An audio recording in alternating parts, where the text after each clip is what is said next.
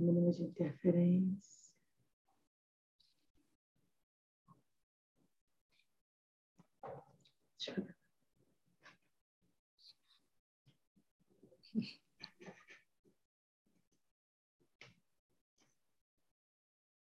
Deixa eu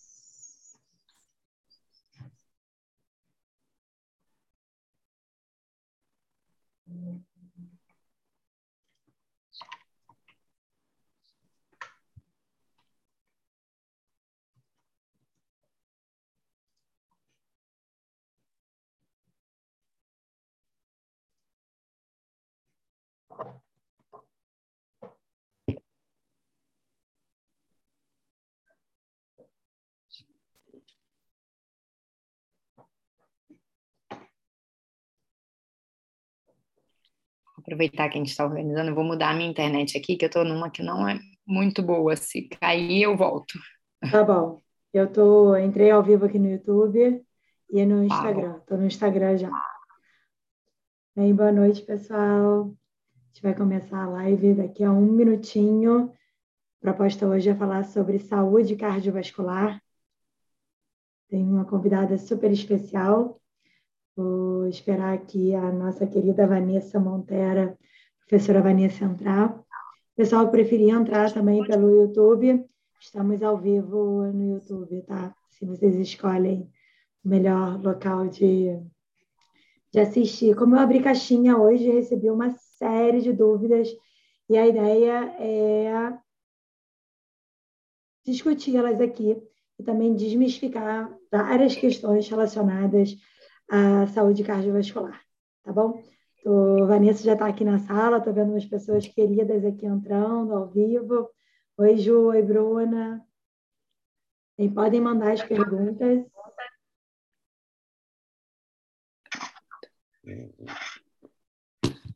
Não sou muito boa nisso, a Anne já está acostumada.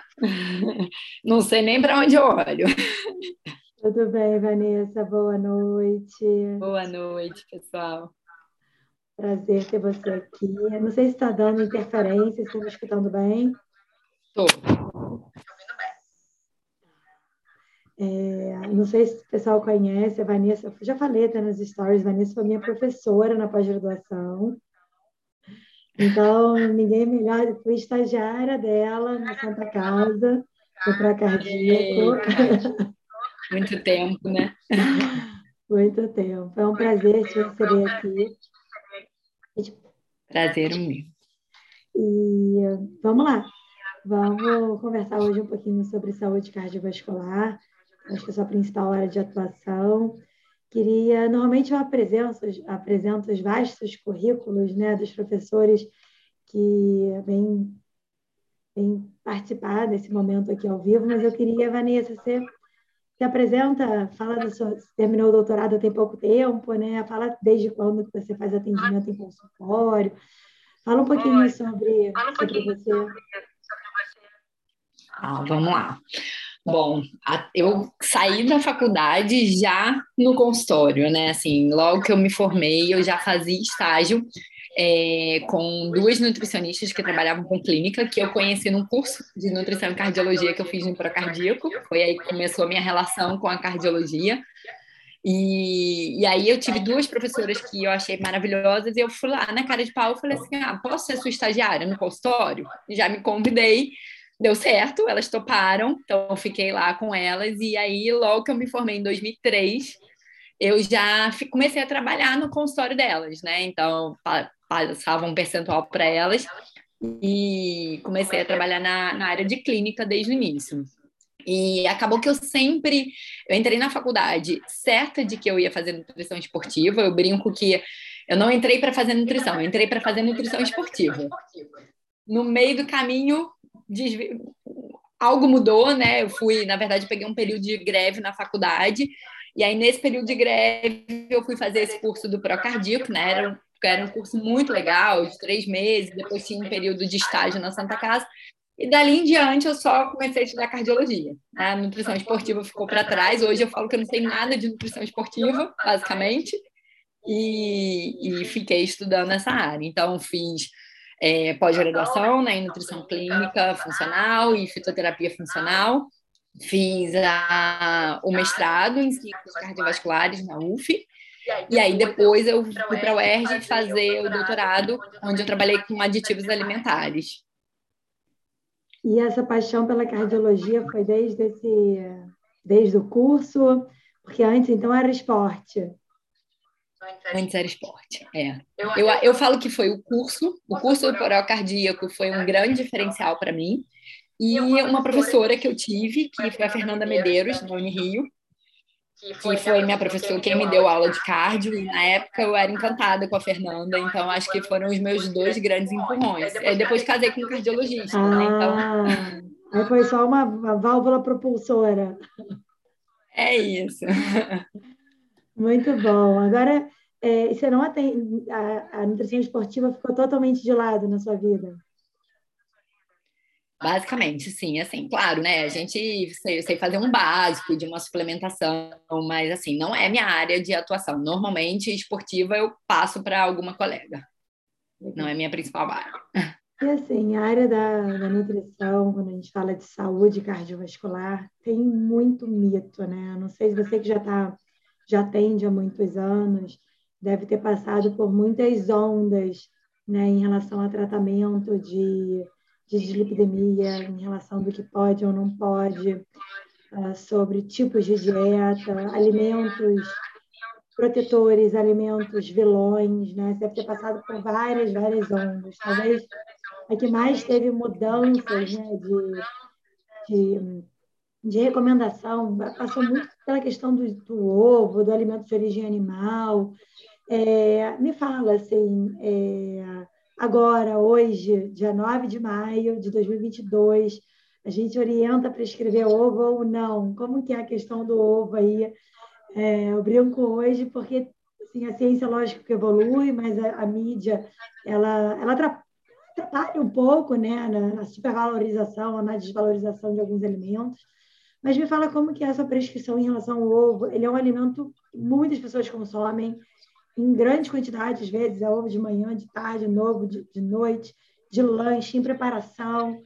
É, como que, ah, quando a gente fala de saúde cardiovascular e tanto na prevenção quanto para paciente com hipercolesterolemia, você tira, você restringe, é liberado? Fala um pouquinho sobre ele.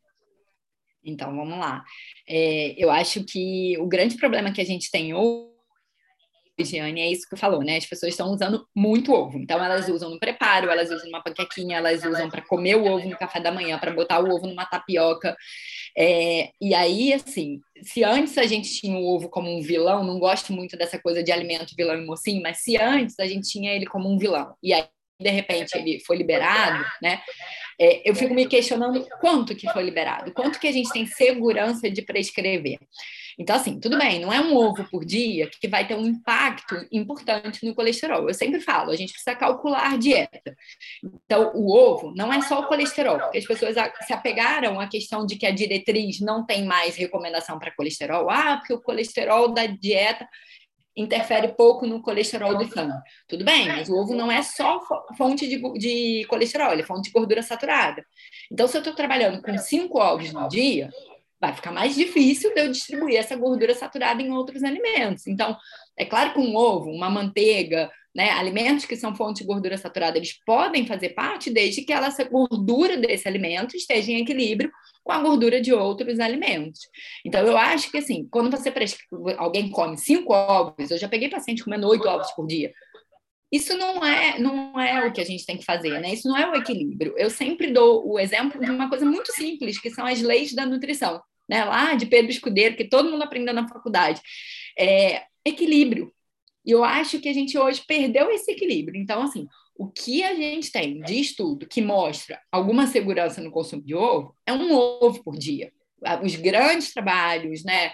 Tem publicação no JAMA, né?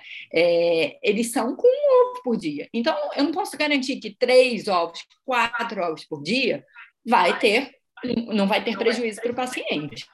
Então, acho que é, é buscar esse equilíbrio. As pessoas se apegaram ao ovo porque criaram um pânico em relação ao carboidrato. Então, tira pão do café da manhã, tira pão do lanche, tira não sei o quê. Então, arranca todos os carboidratos e bota ovo. Aí eu, as pessoas falam assim: ah, não preciso comer pão todo dia, mas ela bota ovo todo dia no café da manhã, ela bota ovo todo dia no lanche. Então, vamos variar a dieta. A gente vive num país riquíssimo, com muitas coisas que a gente pode colocar na alimentação. Por que, que tem que ser ovo todos os dias em várias refeições? Né? Então, achar esse equilíbrio, o que eu costumo fazer, um, no máximo dois ovos por dia, o que em geral eu trabalho, mas não gosto dessas coisas de comer cinco ovos por dia. Mesmo em pacientes com evidência. É, você libera ainda de um a dois. Então, um ovo acho que dá para liberar, mesmo quando a gente tem a hipercolesterolemia. É, basta a gente equilibrar com as outras gorduras da dieta. Sim, acho que dá para fechar uma dieta trabalhando com um ovo todos os dias. A gente consegue fechar em termos de gordura saturada. E, e, assim, se você tiver com equilíbrio de gordura saturada, a gente muito provavelmente não vai estar com excesso de colesterol na dieta. É difícil a gente estar bem com gordura saturada em equilíbrio e estar com excesso de colesterol. Né? São alimentos que são a mesma fonte. Então, eu assim, se a gente estiver equilibrando gordura saturada, dá para trabalhar. Perfeito. Já que você falou bastante sobre a questão da gordura saturada e esse equilíbrio, né? não ultrapassar as recomendações, não ter excesso de saturados, de colesterol, a gente sabe aí que na natureza os principais alimentos é, fontes de colesterol são os alimentos do reino animal, aqui a gente começou nossa conversa com o ovo, uh, e também uma das principais fontes aí de gordura saturada são as carnes, frango, enfim, os peixes de uma maneira geral. E como que você conduz o consumo desses alimentos? Porque, ok, tem um ovo, dois ovos por dia, mas o padrão do brasileiro ainda tem muito a, carne, ainda é o alimento principal, né? Então, tem pacientes que consomem 250, 200 gramas de carne. Muitas vezes quando eu pergunto, poxa, o que você comeu hoje no almoço? A pessoa responde, ah, comi carne. Não, não quero saber qual foi a carne que você comeu, né? O que você comeu? Arroz com feijão. Então, assim, como que você conduz para não estourar a ingestão de gordura saturada? Você coloca teto em relação à quantidade de alimentos de origem animal ou os alimentos ricos em gordura saturada. Dois, teto, que eu digo quantidade mesmo, você promove um rodízio aí das carnes. É, fala um pouquinho sobre, sobre a questão dos alimentos de origem animal, como necessidade ou não de se restringir ou reduzir?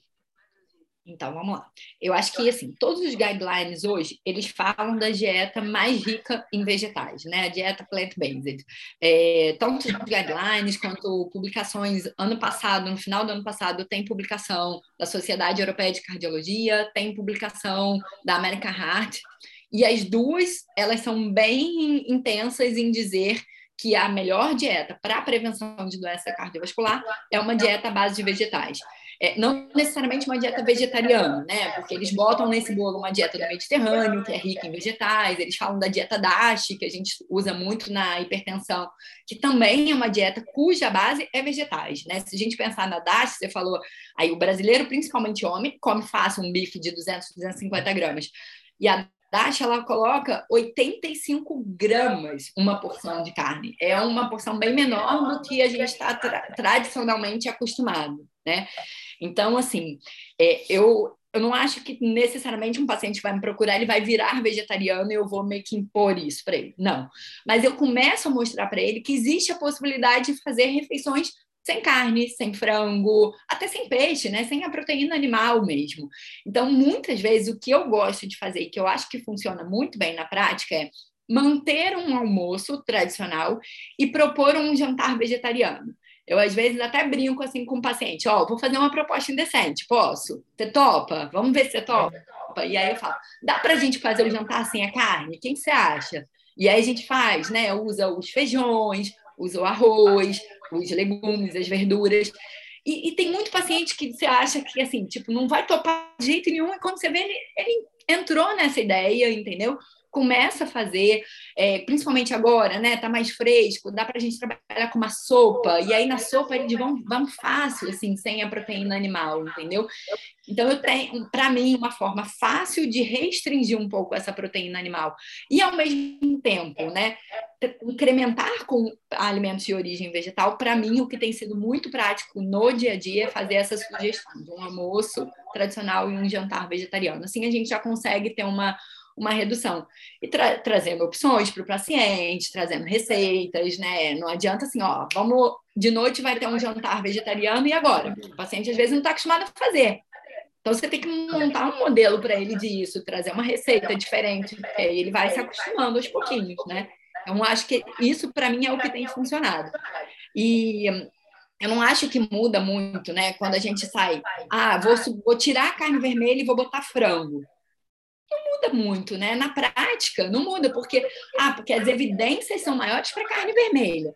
Mas quando a gente pensa na evidência, é por quê? Ah, porque a carne vermelha tem mais ferro, tem mais carnitina, é, tem mais gordura saturada. Mas será que muda tanto quando a gente passa para o frango? É tão menos que tem de ferro, carnitina, gordura saturada no frango? Não é. Então não tem impacto sair da carne vermelha para o frango. Isso não muda em nada, não vai melhorar em nada a vida do paciente se ele deixar de comer carne vermelha e substituir por frango. O que tem impacto em resposta de de, de, lipidograma melhorar é substituir a carne vermelha por proteína vegetal. É isso. Na prática, é isso. Goste ou não de utilizar mais proteínas vegetais. Mas o que vai ter impacto é isso. E acaba que as pessoas elas não incluem com muita frequência a proteína vegetal, né? Tanto para perder peso, se tira o feijão, acaba que por mais que exista grão de bico, lentilha, diversidade de feijão, de feijões que tem, é, todos eles são ricos aí, são fontes de proteína vegetal e que a gente pode estar diversificando. Eu achei muito legal o que você trouxe, é a questão do, da proposta de receitas, da opção para o paciente, né? Trazer de uma forma lúdica ou numa brincadeira, poxa, vamos, vamos experimentar esse novo desafio, mas vamos experimentar de uma forma legal, que não é só não é uma fala restritiva, né? Tipo, não pode comer carne. Enfim, o que, que a gente pode colocar? Vamos, vamos experimentar, então, uma sopa, sei lá, uma preparação diversa aí, com diferentes feijões. Então, é, assim, está em diretriz, né, Vanessa? Há, há 20 anos atrás, quando você falou que começou a estudar a área de cardiologia, isso não era tão claro como é hoje. Então, diretrizes de 4, 5 anos para cá, vem trazendo o padrão alimentar à base de vegetais né, e colocando esse ponto de forma bem em destaque, que é a redução da proteína animal e substituição dela pela proteína vegetal, né?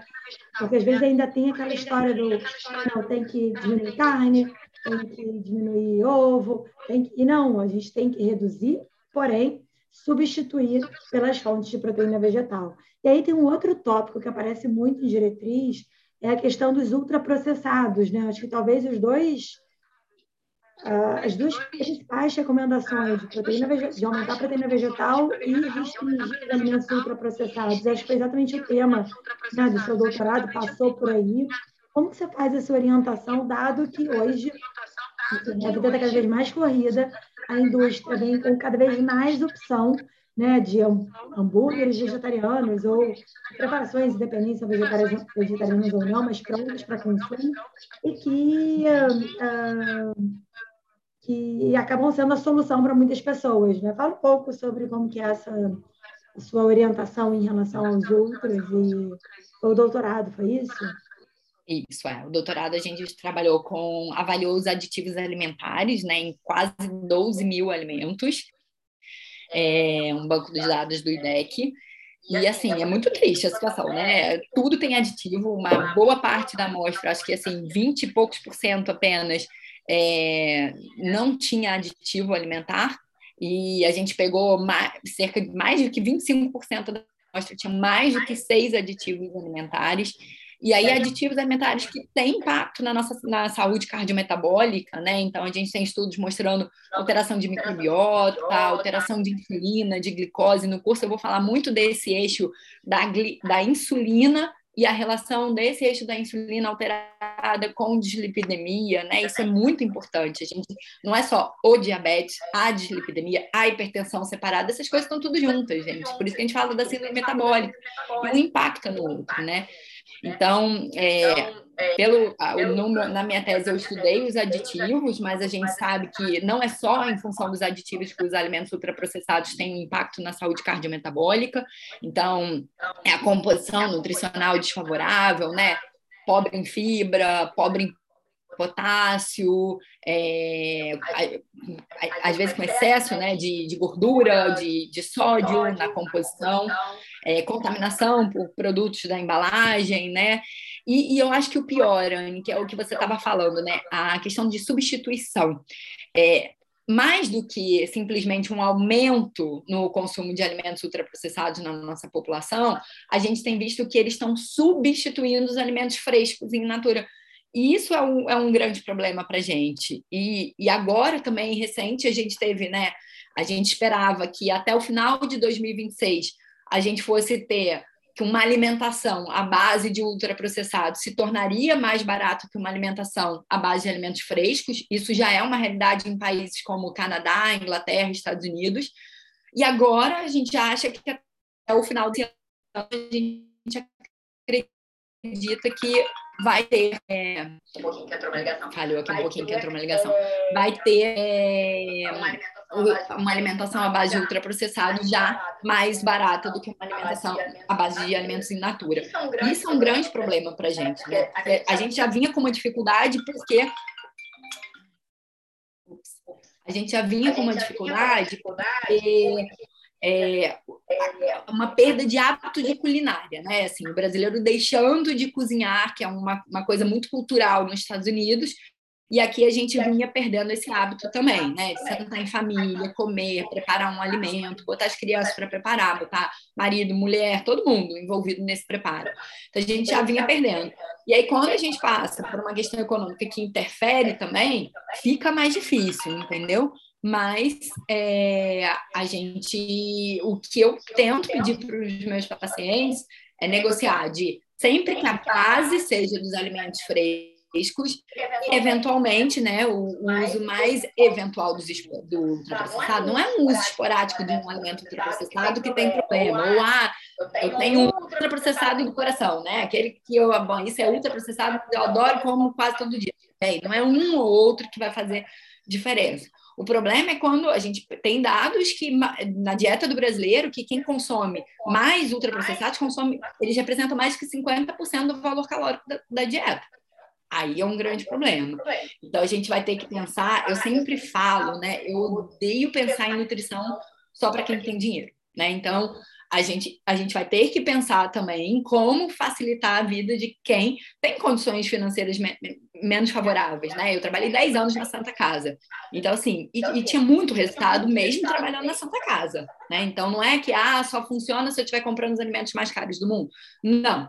A, o básico funciona, né? Então, é ensinar isso para o paciente. Então, o que vai ser o básico? Vamos plantar alguma coisa na, na laje de casa? Né? Vamos botar alguma, fazer alguma hortinha, vamos, vamos negociar, um planta uma coisa, outro planta outra. Dá para fazer, às vezes, mesmo hoje em dia, assim, gente, a gente tem várias comunidades, né? Em São Paulo tem exemplos de comunidades onde a gente tem é, hortas comunitárias, então a gente vai ter que dar um jeito, né? E, e para o paciente do nosso consultório, gente, que tem uma certa condição financeira, o que eu falo é, gente, ó, vamos trabalhar com o básico. Se a gente trabalhar arroz, feijão, legume, verdura, não sai surreal. Mas aí, se você quiser comprar né, a amora do estado, que não é daqui, né, que não é uma fruta nossa, né, botar ah, frutas vermelhas, porque tem evidência em fruta vermelha na saúde cardiovascular. Tudo bem, então come acerola, jabuticaba, comprar amora para framboesa é difícil. Né? Então, tentar utilizar mais dos alimentos regionais para isso ficar um custo melhor na dieta e trazer para o paciente quais são os benefícios, uma alimentação mais fresca e quais são os prejuízos, uma alimentação à base ultraprocessada. É, tornar o paciente consciente é muito importante, né? Não é só, olha, eu não quero que você coma ultraprocessado. Não, por que, que você não deve comer? O que, que você precisa estar atento no rótulo dos alimentos ultraprocessados? Acho que é, é isso. Surge de vez em quando, só para a gente, a gente já vai falar um pouquinho sobre suplementação, recebi várias perguntas nos stories, mas eu queria fazer uma pergunta provocativa é, em relação. Muita gente fala da Coca, agora está rolando, né? Não sei se foi algum influencer, enfim, falando que Coca-Cola zero não tem problema consumir por não ter caloria nenhuma, né? É, ela entra no rol dos ultraprocessados, né? Tudo bem, não tem caloria, mas ah, você trouxe toda uma questão de saúde intestinal e existe sim um impacto é, objetivo real dos aditivos alimentares na nossa saúde, independente da presença ou da ausência de calorias. E fala bem breve sobre isso, só porque eu recebi três pacientes no consultório hoje têm consumo frequente de Coca-Cola e, e, conversando, uns falando, não, eu quero parar, outros, ah, mas ele não tem, não tem caloria. E na rede social, duas pessoas me marcaram em posts de profissionais de saúde estimulando o consumo porque é isento de caloria. Fala aí, Vanessa. Fala aí, Vanessa. Não, acho, acho muito triste a gente pensar só em caloria da dieta, né? Porque é, é em função disso que a pessoa deixa de tomar um suco para tomar uma Coca-Cola sem açúcar, né? E eu acho que isso não tem sentido. É, então, assim, os aditivos alimentares, além, né, no caso do refrigerante, não é só o adoçante, a gente tem outros aditivos alimentares. É, e, e, não é só na microbiota também que eles impactam, né? Tem estudos também é, mostrando influência em saciedade, em compulsão alimentar, né? Então, eu acho que a gente tem que ter um cuidado com isso. Não é simplesmente pensar em valor calórico da dieta. Porque se for pensar em valor calórico, eu posso tomar até um comum e vou lá, corro duas horas e gasto essa caloria, né? Mas qual é o impacto do restante do alimento, né? Então, eu sempre falo que é, 50 quilocalorias de um, tem, tem até um, acho que um artigo que fala isso, né? Uma caloria não é igual a uma caloria, né? Então, é, se eu como uma caloria proveniente de uma maçã, é diferente se eu comer uma, uma caloria proveniente de uma salsicha, por exemplo, né? Então, não é só pensar em caloria, galera. Caloria a gente vai lá e gasta, se for só isso. Não é simplesmente isso. Então, é todo o impacto daquele alimento no teu organismo que vai ter na tua microbiota, vai ter no teu centro de saciedade, vai ter na tua resposta metabólica, tem estudo com adoçante mostrando alteração também de glicemia, né? Então, alteração de resposta, né, glicêmica, insulêmica, na verdade. Então, assim, a gente tem que ter uma atenção como aquilo se comporta e também um cuidado com o meio ambiente, né? Porque, assim, isso também tem um impacto para o meio ambiente. A gente vive aqui nesse espaço, tem que ter cuidado, né? Eu acho que até além das diretrizes trazerem a questão né, de alimentos ultraprocessados também, é, é uma questão até de sustentabilidade. Não, eu falo que não é bom só para a nossa saúde, né? É bom para a saúde do ambiente também. E às vezes a gente vai jogando isso com o paciente, né? Porque tem um que que liga mais para a saúde dele, mas já esquece do ambiente. Eu já, eu já tive paciente que virou para mim e falou assim: não, você pode até me convencer a não comer carne pela minha saúde, mas não vai me convencer pela do ambiente. Eu, Mas tem outro que já se toca muito quando é do ambiente. Eu vou jogando com todas as áreas, na verdade, né? A gente vai usando todas as armas que a gente tem. Eu acho que, gente, não é por aí, né? Não é só pensar em caloria. Isso não é um alimento saudável é, e vai ter impacto na tua saúde é, cardiovascular, principalmente parte metabólica, né? Não diretamente na área de vascular, cardiovascular, mas metabólica com certeza. No nosso, nosso curso de saúde cardiovascular, como eu trato, você traz um pouco dessa sua prática clínica em relação à prescrição dietética, né, Vanessa? Sim, sim, a gente tem módulos só de prescrição dietética, né? Tanto tem uma, um módulo só para colesterol alto, tem um módulo para HDL baixo, para hipertrigliceridemia e hipertensão, né? Então a gente vai falar é, o que, que a gente prescreve de dieta para cada um desses modelos e depois também tem a parte de suplementação para cada um desses modelos, então tem muita informação lá para vocês. Aproveita. E deixa eu te perguntar uma, uma questão que é bem polêmica, já que você falou nessa suplementação. É, ômega 3 para redução de colesterol. Eu sei que isso no curso você vai abordar ali com detalhes, é, enfim, tipos, mas para redução de colesterol você usa sim ou não? Para redução de triglicerídeo? Usa de rotina para prevenção de aumento de colesterol. Me dá aí uma palhinha, uma publicação recente agora de ômega 3, né? Um NNT alto para caramba, mas enfim, fala aí o que, que você, a tua prática aí do, em relação à suplementação de ômega 3. Então, é, na saúde cardiovascular, onde a gente mais tem evidência da suplementação com ômega 3 é na hipertrigliceridemia. Inclusive, a gente tem recomendação na nossa diretriz, em diretriz americana, europeia, de suplementar, né? A diretriz, a nossa diretriz coloca de 2 a 4 gramas de ômega 3, EPDH, para hipertrigliceridemia. Aí é onde a gente tem maior evidência, certamente. Para colesterol, assim, eu sempre falo, gente, é errado falar que ômega 3 reduz colesterol. ômega 3 não reduz colesterol, ômega 3 reduz triglicerídeo, mas ele pode ter até uma, um, gerar um pequeno aumento de colesterol, né? Um aumento pequeno, os estudos mostram até 5%, mas não reduz colesterol, tá? É, uma outra área onde se estuda bastante o ômega 3 é na insuficiência cardíaca, né? A gente tem um, um grupo de estudo italiano que, que trabalhou com o ômega 3 e mostrou alguns benefícios em diminuição de mortalidade, é, qualidade de vida. É, então, assim, a insuficiência cardíaca, a gente também tem algumas evidências para a suplementação de ômega 3, uma dose até mais baixa do que essa na hipertrigliceridemia. Quando a gente vai para a prevenção, então, aí, assim, é muito comum na prática clínica, todo mundo, prática clínica não, o paciente às vezes já chega no consultório usando o ômega 3, né? Às vezes não foi nem você que prescreveu, mas ele já chega porque ele escutou que o ômega 3 é bom para a saúde cardiovascular. Então, a gente tem baixa evidência de que o ômega 3 realmente consiga prevenir, tá? Ou ter algum evento, um infarto, um AVC, é, a gente tem um trabalho, né, tem dois trabalhos, na verdade, grandes, que é o Reduce It e o Anchor, que trabalharam com 4 gramas de ômega 3, uma dose alta.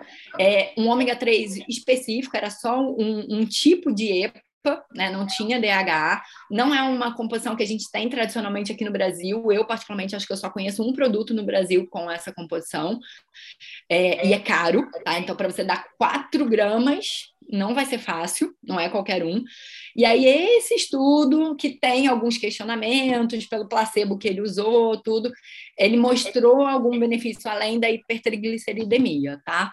É, mas a gente não tem em diretriz recomendação de ômega 3 para prevenção. Legal. E deixa, deixa eu ver que perguntaram sobre uma, uma pergunta aqui que apareceu. É,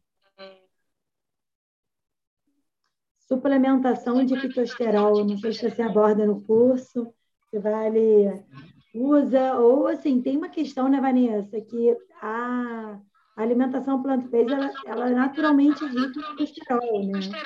Sim. Óleos vegetais, enfim, também. Como que se vê essa questão da suplementação de fito uh, em relação às publicações? Porque a gente tem uma tal de margarina enriquecida com fitosterol também, né? Enfim, Maria. fala aí. Não, margarina rica em fitosterol não vou prescrever nunca na minha vida. Vocês não vão encontrar isso no curso, certamente, tá? É, porque, assim, não, não sou favorável à prescrição da margarina. Então, quando eu prescrever o fitosterol, certamente não será através da margarina. Tá? Isso é um problema, que a maioria dos muitos estudos que são com a margarina, né? Então, a gente pensar nesse veículo que a gente está oferecendo. Então, o fitosterol eu acho que é uma possibilidade que a gente tem. É, é um dos suplementos que a gente encontra embasamento científico, né? A própria diretriz brasileira de dislipidemia, né? Ela fala da possibilidade de utilização. É, a gente tem, claro, né, indivíduos que respondem melhor, outros que respondem menos. Então, uma coisa que eu trago muito no curso, né? Eu sempre falo, os pacientes eles não são iguais, né? As dislipidemias não são iguais, os hipertensos eles não são iguais. Então a gente entender qual é o mecanismo de ação principal, é, o mecanismo de ação não, o mecanismo fisiopatogênico principal no, no paciente que a gente está atendendo, né? Então assim, é, uma grande leva de pacientes com colesterol alto, o problema está na síntese endógena. A gente vai ter paciente que tem dislipidemia genética, que tem problemas é, no receptor de LDL, não consegue fazer o clearance do colesterol da circulação. E a gente tem uma parcela da população que absorve mais colesterol do que a média da população, né? Que são pacientes hiperabsortivos em termos de colesterol.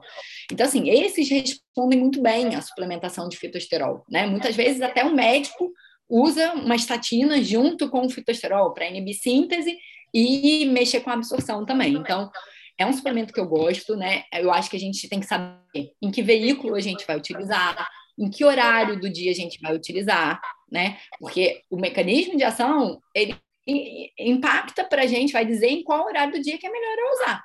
Seja para um fitosterol, seja para um inibidor da síntese endógena de colesterol.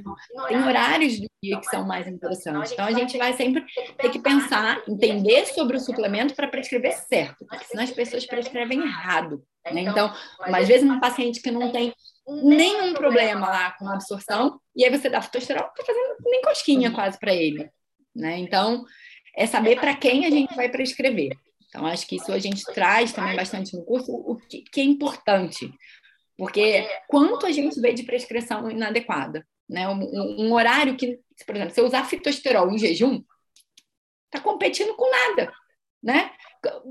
Não tem sentido. Então, assim, a gente tem que saber as horas certas para utilizar cada tipo de suplemento. Mas eu acredito, é um, um suplemento que eu gosto. Tem umas outras perguntas aqui, mas eu vou deixar. Você vai ter que assistir o curso, porque a gente tem um módulo só sobre isso, que é. Perguntaram sobre nitrato, utilização de suplementos de nitrato, para impacto na pressão em de atividade física, uso é, deixa eu ver aqui, da cafeína em paciente hipertenso. Então, esses pontos, a gente vai ter um módulo, que é o último módulo do curso, a gente tem um, mais um professor, né, um educador físico, que vai, né, trabalha, né, doutorado na área de saúde cardiovascular, ele vai trazer essa discussão, principalmente em relação a alguns suplementos alimentares junto e pacientes, pessoas né, com uh, algumas dessas comorbidades uh, e praticantes de atividade física. Então, a gente vai deixar, vou nem passar para a Vanessa aqui, deixa a bola a bola com o Gustavo, né, Vanessa? Isso, Mas, com certeza. A gente vai fazer uma mescla coisa, aí de né? nutrição com atividade física. O paciente meu faz é, maratona aquática, vai fazer uma maratona aquática e tem prescrito cápsula de sal, ele é hipertenso. Eu falei com o médico dele, será que pode prescrever? Tem que fazer reposição, mas quanto? Porque não é não é fazer uma, uma super suplementação de sódio a ponto de ter a pressão. Você precisa repor o sódio perdido. Eu não estou falando aqui de 5 gramas de sódio, estou falando de 300 miligramas de sódio, né? Então, é, acho que é importante que o profissional que vai atender o paciente com doença cardiovascular, paciente que, que, tem uma, que já tem uma placa, um paciente que tem um colesterol alto, um triglicerídeo alto, e vai praticar atividade física, a gente vai precisar também saber quais são as limitações e os cuidados que a gente tem que ter ao utilizar suplementos, né? É cafeína, é nitrato, é betalanina, existe restrição, não, não existe, né? Ou qual é o impacto positivo, por exemplo, que o whey protein pode ter, enfim, na saúde cardiovascular desses pacientes. Então, acho que é bem importante. E são coisas que a gente não vê na graduação, né? É, não dá tempo de ver na graduação de maneira. Tão... E é muita, uma coisa que eu acho que assim, muitas vezes o paciente nem fala isso para gente, às vezes ele fala para o educador físico. Né? Ele fala para o educador físico: ah, eu estou usando cafeína antes de vir malhar para me dar mais energia. E aí, se você está interagindo com o educador físico, você consegue ter esse feedback, e aí vocês vão trabalhar junto para ver o que, que funciona para aquele paciente, porque vai que ele está tomando uma cápsula de cafeína, e às vezes não é nem uma atividade física importante, porque a gente pega muito. Importante que eu digo, assim, toda atividade física é importante, mas assim, não é no nível de um maratonista aí, como o seu paciente, né? Mas às vezes você tem um paciente fazendo reabilitação cardíaca, chega lá na reabilitação, a pressão está subindo, ele tem que parar de fazer atividade física porque a pressão está subindo. Será que ele tomou alguma coisa antes? Será que ele estava tomando cafeína antes para render mais nessa atividade física? Às vezes você acha, não, não vai estar tomando, porque a paciente é, que sabe que tem uma questão vascular, vocês não sabem que os pacientes fazem. Eles fazem muitas coisas bizarras, né? Então, acho que quando a gente traz a fala de um educador físico junto com a gente, acho que isso vai agregar muito aí para vocês. E no, no curso, na né, saúde cardiovascular como eu trato, então o curso já está com as matrículas abertas, tá? Depois eu vou deixar o link para vocês. Mas esse encontro com Gustavo vai ser ao vivo. Então, a gente vai ter a oportunidade de eu, Vanessa e Gustavo de fazer um bate-bola, discutindo aí é, em casos, situações, o que, que, de que forma deve conduzir, né? E ter a visão do educador físico junto. É, eu queria só complementar aqui, porque perguntaram do Protein, é, eu queria comentar, eu, eu, tenho uma publicação com a Simone Ribas, é, a gente utilizou leite, leite molículo em pó, enriquecido com fitosterol como fonte de fitosterol. Esse produto nem está no mercado mais, né? Então, só para falar que eu, eu trabalhei, eu fiz, né, tem uma publicação no Clinical Nutrition, que é uma boa revista, e a gente trabalha, trabalhamos com crianças com hipercolesterolemia, vimos um impacto bacana, mas foi com, eu sei que tem pessoas que não gostam de leite, mas a gente trabalhou com leite enriquecido, porque era muito fácil de ter um placebo, né, Vanessa? Porque é leite em pó que tem fitosterol e o leite em pó que não tem, né? Então era um placebo muito bacana, que placebo em alimentação super complicado de, de a gente fazer, né? Estudo randomizado, cego, placebo controlado. Então, tivemos, tivemos resultados interessantes. E perguntaram do Whey também, a gente, a, o doutorado da Elisa Maia, é aluna de doutorado junto com a Lorenzo, ela fez doutorado em cardiologia no fundão, e a gente trabalhou com suplementação de whey protein para pacientes com insuficiência cardíaca, com o objetivo de melhora de força, eles treinavam, né? Uh, e, e, massa, e, ganho de massa muscular, né? Ou preservação para não ter tanta perda.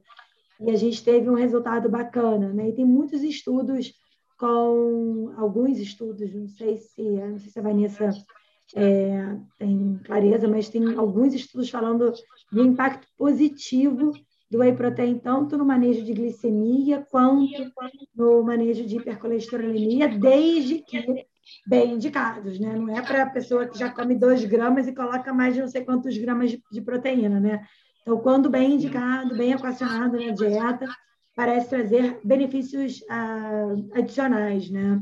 É, por, por ação até na mesma enzima, na HMG com a redutase, e reduzindo uma produção de colesterol endógeno. Mas, enfim, estudos engatinhando, mas tem muito, muito, muito. Eu, eu gosto muito dessa área que une né, a questão da prescrição desses suplementos são bem esportivos e que hoje a gente está utilizando na prática clínica, né? O HMB, entre salvas, e o whey, entre outros que a gente já comentou aqui.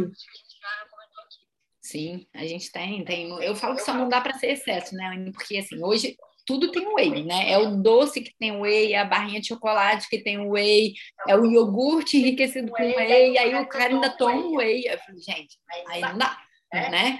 Então, assim, é, é aquilo que você falou, é a gente novamente voltar para o equilíbrio, achar o que, que é a recomendação para aquele indivíduo que a gente está atendendo. Então, eu acho que bem bem encaixado numa dieta, ele funciona super bem. Mas o excesso também eu acho que tem, a gente tem que ter um cuidado hoje em dia, porque hoje tem muita coisa com whey. A gente tem muito estudo com whey na prática, na prática, né? Na, eu trabalho muito com insuficiência cardíaca também, né? Então, na IC uhum. a gente tem muito também, principalmente para um paciente malnutrido, né? Seja um obeso malnutrido, seja é, um indivíduo com sarcopenia, caquexia, em função da insuficiência cardíaca, a gente tem bastante trabalho. Certamente, acho que é a proteína com mais evidência ali né, nesses casos. Legal. Uma coisa que você falou que eu gostei é do, do fitosterol, né? Porque há muito, muitos trabalhos com criança, o fitosterol vem através da margarina. E, e, é uma opção trabalhar com leite, né? Quantas crianças tomam leite, né, gente? Então, assim, você conseguir é, manipular um fitosterol e colocar ele no leite da criança, isso é uma maneira ótima da gente trabalhar para não trazer essa margarina para a vida da criança. Acho ótimo. E é um suplemento que a gente tem até alguma segurança de trabalhar com criança, né? Poucos a gente tem essa segurança. A gente trabalhou com, com crianças lá no Pedro Ernesto, então rede pública doando leite, né? Então acho que foi, foi um estudo, estudo bem bacana. Está é, tá disponível, depois eu posso deixar o link aí para vocês. É, deixa eu te perguntar, a gente já está aqui com 8h50, queria te fazer uma pergunta sobre exames, é, depois eu queria fazer algumas perguntinhas, e aí você responde tipo sim ou não. É, eu sei que cada, cada, cada resposta sim ou cada resposta não daria uma hora de aula. Mas eu vou pedir para você tentar se organizar assim, emocionalmente, para só responder sim, não, sim, não, fazer um bate-bola aqui.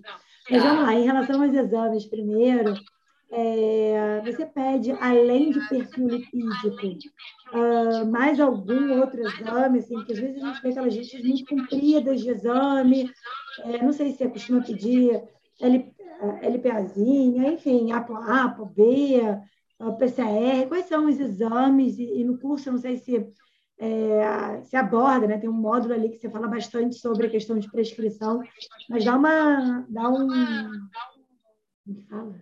Vamos dar uma palhinha. Spoiler né, aqui, dá um spoiler, dá uma palhinha para gente. É, então, vamos lá. É, em termos de perfil lipídico, né? Assim, as diretrizes hoje, né? A SBC ela recomenda a dosagem de lipoproteína azinho pelo menos uma vez na vida, para a gente pelo menos identificar quem tem a genética para ter uma lipoproteína aumentada, né? Porque aí, né? Porque aí ele para um, um risco diferenciado. Então, você tem que ter uma ideia de como, se esse paciente tem genética ou não para lipoproteína A. Então, tem recomendação na diretriz. A gente vai falar né, sobre esse exame, como modular um pouco, porque eu acho que não adianta saber o resultado do exame, a gente tem que saber como modular, então a gente vai falar sobre isso. É, a gente fala um pouco em relação às apoptosis proteínas, né? A ApoB, que é ligada às lipoproteínas platerogênicas, e a ApoA1, que está ligada à HDL. Né? Então, é, a gente tem alguma coisa na diretriz, né? a gente não tem dados né, 100% da necessidade de prescrever, e eu acho que não existe 100% de necessidade. A gente tem, novamente, né? eu tenho uma, minha escola foi Santa Casa. Então, eu aprendi também a lidar com pacientes que não vão ter como dosar uma ApoA1, né? Então, a gente vai entender, tudo bem, se eu, se eu tenho como dosar uma ApoA1, isso me traz algum dado extra? Tudo bem. Mas e se eu não tenho? O que, que é básico? Então, o que eu falo que é básico, além do perfil lipídico, é um marcador de inflamação. Então, acho que isso é básico. Então, assim, ah, a gente pode pedir LDL oxidada, a gente pode avaliar as APOS, a gente pode avaliar subfração de LDL, tudo isso tem disponível. Poder, a gente pode tudo. É o limite, quase, né? Mas a gente tem que avaliar para que paciente tem a necessidade. Então, às vezes, eu pego lá um paciente que está polisculhambado, estilo de vida péssimo, alimento ruim. Para que, que eu vou dosar LDL oxidado dele, gente? Já sei que tá, tá ruim. Vou dosar isso para quê? Qual o sentido? Fora que a gente não tem. Qual é o resultado disso? Qual é o máximo que pode? O que, que é ruim? Essa LDL está no plasma? Está tá na placa? A gente não tem evidência, mas só que as pessoas gostam de fazer muito glamour em relação com alguns exames, né? Então a gente vai trazer quando é necessário pedir uma LDL oxidada? Pode ser que em alguns casos seja. Qual é o caso que é necessário? Talvez essa LDL oxidada faça, seja um diferencial. Então, a gente trazer isso. Agora, o que não pode deixar é pedir marcador de inflamação, porque eu, é, 50% dos infartos acontecem em pacientes com colesterol normal, mas com marcador de inflamação às vezes alterado. Então, o, a inflamação é um risco residual importante. E a gente tem isso no SUS. No SUS, você pode dosar PCR ultrassensível. Né? Então, eu acho que isso é essencial, ter um marcador de inflamação que seja né, bem estudado na área de cardiologia. Não adianta pegar uma coisa que também é mirabolante, que a gente não tem evidência, não sabe qual o valor. Eu não gosto muito desse negócio que a gente não sabe assim, tudo bem, posso dosar, mas e aí? Qual é o valor? Qual é o método? Cada laboratório usa um método. A gente não tem um valor. Muitas vezes a diretriz não traz essa informação porque ela não tem um valor para te dizer o que é bom, o que é ruim. Né? Mas aí as pessoas criam um valor como ótimo e bola para frente, né? Acha que estão fazendo um bom negócio. Que é complicado, né? A gente prescrever, um, enfim, um exame, chegar ao resultado e a gente não ter uma meta terapêutica. Né? Quando a gente pega um LDL do paciente, a gente tem uma meta terapêutica ali. Quando a gente tem um paciente com triglicerídeo tocado, a gente tem uma meta, vai bater 100, vai ter 150, qual é o objetivo, né? Pacientes com transaminases alterados por uma estatose hepática, existe uma, um objetivo, né? E tem que baixar 50% a oxidada. A gente até trabalhou no, no doutorado da, da Grazi, a gente dosou a oxidada pré e pós-intervenção. Caro, né? Caro e sem trazer tantas. Enfim, mostrou que melhorou a qualidade da alimentação, a oxidada reduziu. Ah, a gente já sabe. Mas isso vai mudar a tua. O que eu pergunto é: vai mudar a tua prescrição? Vai mudar o quê? É.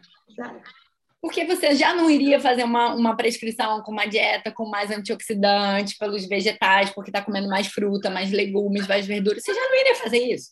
Então, assim, eu fico perguntando: aquele exame é importante para você em quê? O que que aquele resultado muda a tua prescrição?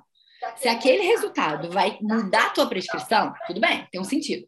Se o resultado do que você está pedindo não vai mudar em nada a tua prescrição, pedir para quê? Se é um exame que muitas vezes o paciente tem que pagar, né? Então, assim, não tem sentido, gente. Tem que, tem que ser alguma coisa que mude a tua prescrição e mude a vida do paciente. Senão, não tem sentido. O que vai melhorar, vai melhorar. Eu já sei que vai melhorar.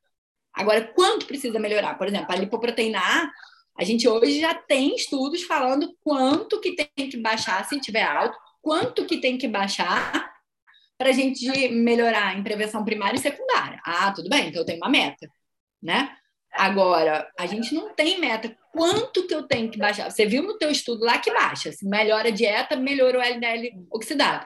Mas quanto você tem que baixar para conseguir diminuir o risco do teu paciente? Não sei.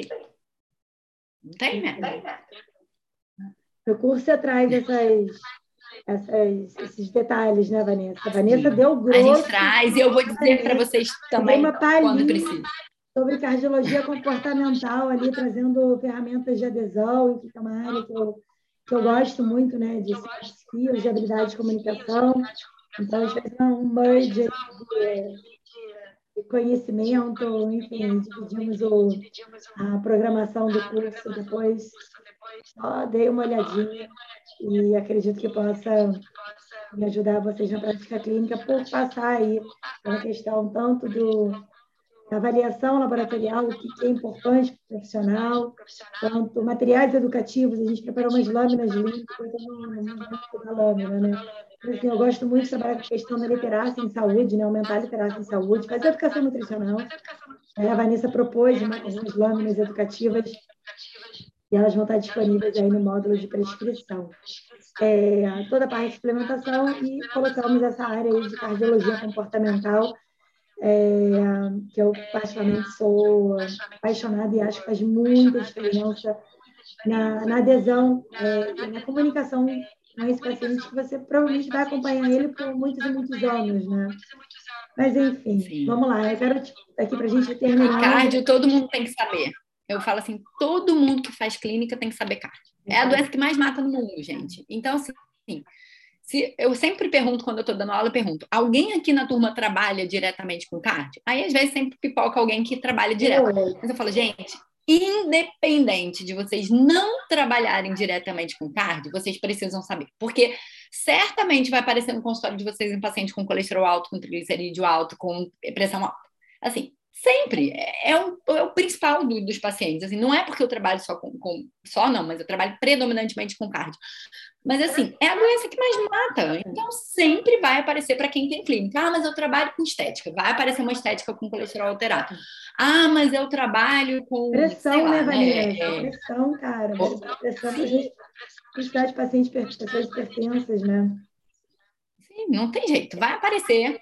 Parte cardiovascular sempre vai aparecer para vocês. Então, assim, é uma área que é muito importante, né? Às vezes, assim, a gente tem alguma informação na faculdade, mas é, a gente trazer complemento é importante, porque a gente, onde a gente vai estar tá trabalhando em redução de mortalidade, né? Eu acho assim, não, sem puxar para o meu lado, mas já puxando, mas é importante. Lembrando aí, gente, que o curso hoje e amanhã ele tá, a gente sempre faz, né, quando a gente lança, lança um curso novo, com 15% de desconto. Então aproveitem, aproveitem para estar tá entrando aí na turma e já recebendo o acesso ao, curso completo.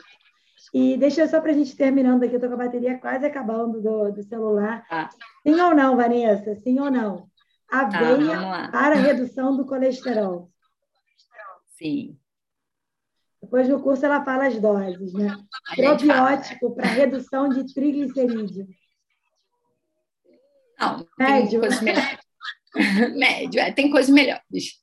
Não, não é que não tenha nenhuma evidência, mas tem coisas melhores para a gente fazer pelo esse paciente. Legal. Eu vou falar assim, é assim, vou falar sim ou não de tipo, se tem coisas muito melhores para fazer para o paciente, eu vou falar não. Peraí. Ah, não.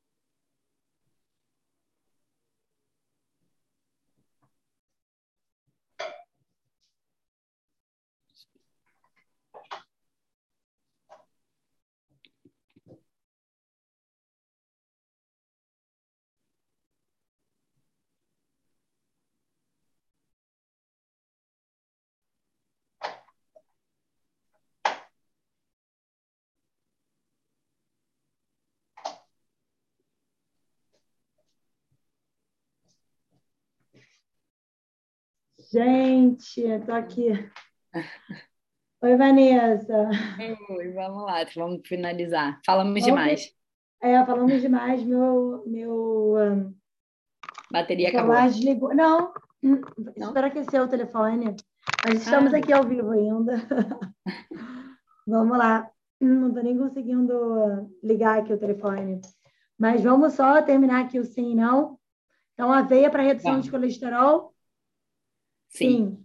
Probióticos para redução de triglicerídeo? Não. Médio. Médio. Levedura de arroz vermelho para redução de colesterol fitoterápico. Não sei se utiliza. Sim. Sim. Usa? Uso. Legal. Cápsula de sal para paciente hipertenso, atleta? Usa? Não usa? Vai depender do paciente. É a mesma coisa de Gatorade, né? Essas coisas. Não é que não possa, mas cada caso é um caso. Você usa a sim ou não, né? Proposta plant-based, então, pelo que você trouxe, é, é, a proposta, é o padrão, né? Independente se é vegetariano ou não. Sim. Ok. É, fazer o curso de cardio-metabolismo? Muito bom, Vanessa. É, eu não sei se a gente vai conseguir subir a live depois no Instagram, mas de qualquer forma está tá aqui no YouTube. É, queria super te agradecer a nossa, nossa parceria, esse encontro, e quero saber de você se. É, deixa eu ver se tem mais alguma. É, o pessoal falou que estava com um pouquinho de eco aqui no, no YouTube. Tinha algumas outras perguntas aqui, depois eu vou te passar e a gente manda. vou mandar lá no, de repente no Instagram, eu te passo e depois a gente compartilha nos stories. Tá? Falando sobre L-carnitina, enfim, mas ah, talvez isso no curso ah, a gente explore com um pouquinho mais de detalhes. Pessoal que está aí ao vivo, curso hoje e amanhã está com 15% de desconto, então aproveitem, tá bom? Vanessa, um grande beijo. Beijo, gente. Uma boa noite, obrigada. Boa noite. Tchau, obrigada tchau. a vocês. Tchau, tchau.